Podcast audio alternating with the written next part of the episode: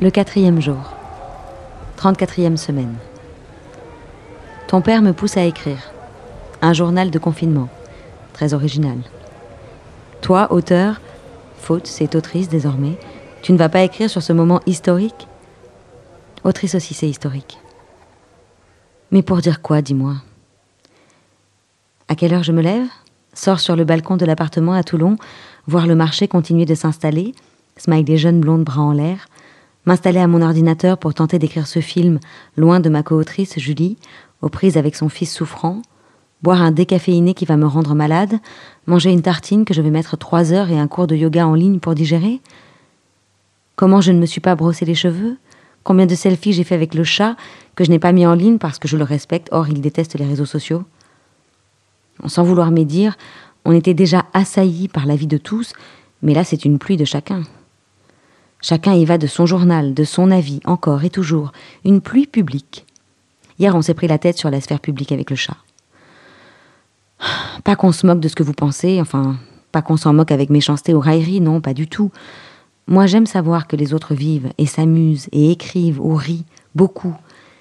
Mais le détail de tout cela, les images de vous, chez vous, dans votre intimité, c'est comme m'offrir quatre repas. C'est trop. Mon estomac est fin gourmet. Vous me direz qui m'oblige à vous regarder. L'offre et la demande, qui de la poule. La vérité, je ne regarde pas trop et parfois je ris beaucoup. Le chat, lui, clairement dit qu'il s'en fout.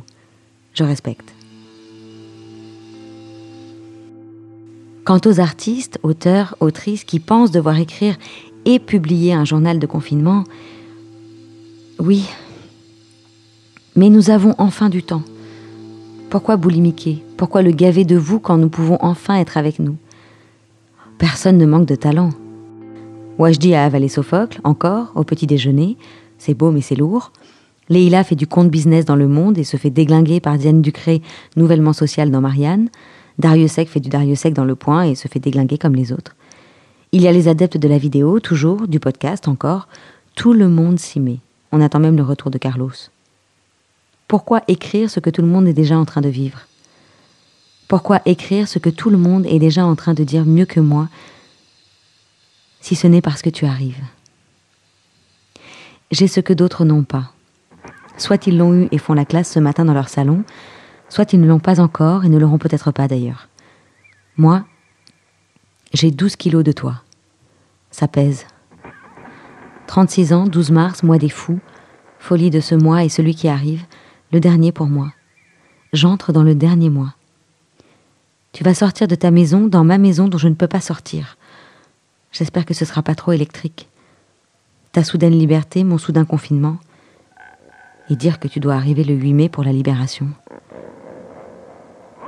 Au jour 1 du confinement, j'ai dû me rendre à la maternité dans laquelle tu devrais naître, si tout va bien. Et j'aimerais que toi et moi passions un pacte de non-agression. Ne sois pas trop en avance, pas trop pressé de découvrir ce monde si merveilleux soit-il, parce qu'il l'est, et en temps normal je t'aurais supplié d'arriver quand bon t'aurait semblé. Mais là, j'ai peur. Ton père n'a pu entrer dans la maternité et nous ne sommes pas encore sûrs que les papas puissent continuer d'assister aux accouchements dans le mois à venir. Un anesthésiste nous a reçus, cinq femmes enceintes à un mètre les unes des autres, distance de sécurité oblige, sur le parking de l'hôpital, fumant sa clope, pas plus stressé que ça, effrayant pour moi. Je me suis demandé s'il n'était pas garagiste plutôt. Fumé Non. Avait été opéré? Oui. Bien passé? Euh. L'anesthésie? Oui. C'était pour IVG. J'écris fausse couche. Pourquoi? Parce qu'après ça suit dans les dossiers. C'est donc votre seconde grossesse? Euh, non, ma première? Ah ben non, IVG grossesse. À l'intérieur de moi, quelque chose se met à pleurer. À l'extérieur, son téléphone sonne. Ah attendez, je dois répondre, je suis chef de service aujourd'hui. En J1 donc. C'est un peu la folie. Oui? Ah, il raccroche. Tirez la langue? C'est bon pour moi. Pour la péridurale. Mais je. Je n'en veux pas. Je suis maso, c'est mon affaire. Suivante. Le téléphone de la gynécologue que je vois juste après crie. Chef de service aussi. Il ferme tous les services non vitaux. Ils sont en code blanc. Je ne sais pas ce que ça veut dire. Je comprends. J'attends. Fumé Non. Avait été opéré Oui, IVG. Bien passé? Oui. Première grossesse? Moi, smiley les yeux qui se croisent. Vous avez d'autres enfants? Non. Première grossesse donc? Moi, oui. À l'intérieur, je mouche la chose qui était en train de pleurer. Allez, baissez son froc dans tous les sens du terme aujourd'hui décidément. Floc floc le gel, poc poc ton visage sur l'écran, pif paf on se rhabille. Vous ne serez pas là le jour de mon accouchement, n'est-ce pas? On m'a appelé pour décaler l'écho de terme qui a lieu la veille, smile les yeux au ciel, avec une sage-femme car vous êtes en vacances. Je suis en vacances en mai? Apparemment. Elle check son téléphone. Je suis en vacances en mai. Non, je ne serai pas là à votre accouchement. S'il y a un génico dans votre salle d'accouchement, c'est qu'il y a un problème. Je dis d'accord, merci, au revoir. Et dans ma tête, mais là, en ce moment, on est d'accord qu'il y a quand même un gros problème, non? Je sors.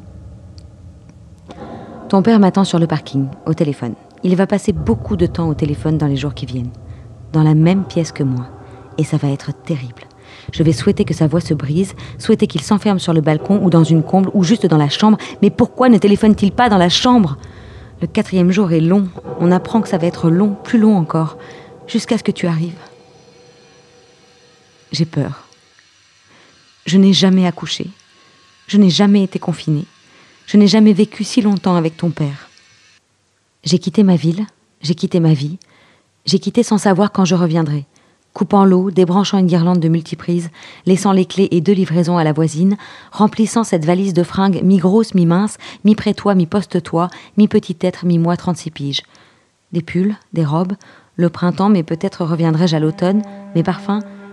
Je n'en mettrai pas, ce sera trop fort pour toi, et toi tu voudras mon odeur de mer.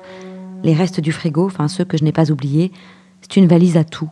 Des langes, des livres, beaucoup de livres, trop, comme à mon habitude, avec cette fois peut-être la possibilité de les lire, et encore, je suis débordée.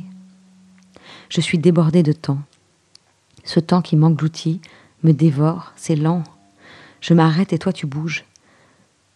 Je vais me laisser déborder par toi, par toutes ces petites affaires à laver, étendre, ranger dans des meubles que je n'ai pas, pas encore. On limite les livraisons, les dépenses aussi parce qu'on ne sait pas trop à quelle fréquence la vie va nous saucer. Je suis débordée de moi dont je ne sais que faire et ce ventre. J'aimerais manger tout plein de trucs que je ne m'autorise pas d'habitude, mais je n'ai plus de place. Tu es assis sur mon estomac. Tu bouges tellement. J'ai peur que tu arrives maintenant, confiné.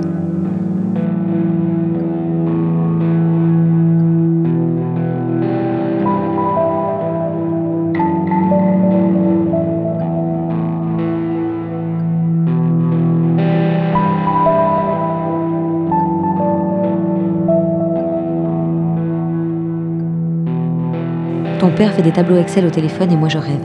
Je m'adapte. De toute façon, tout va changer, rien ne sert de continuer. Le bélier est mort et le taureau qui arrive devra se faire oiseau. Tu m'entends, petit oiseau? Il va falloir apprendre à voler, planer, observer longtemps avant de courir. Et je te promets que j'y veillerai. Tu arrives en pleine urgence sanitaire. Je me demande s'il est urgent de se taire. Je regarde le chat. Il ne dit rien.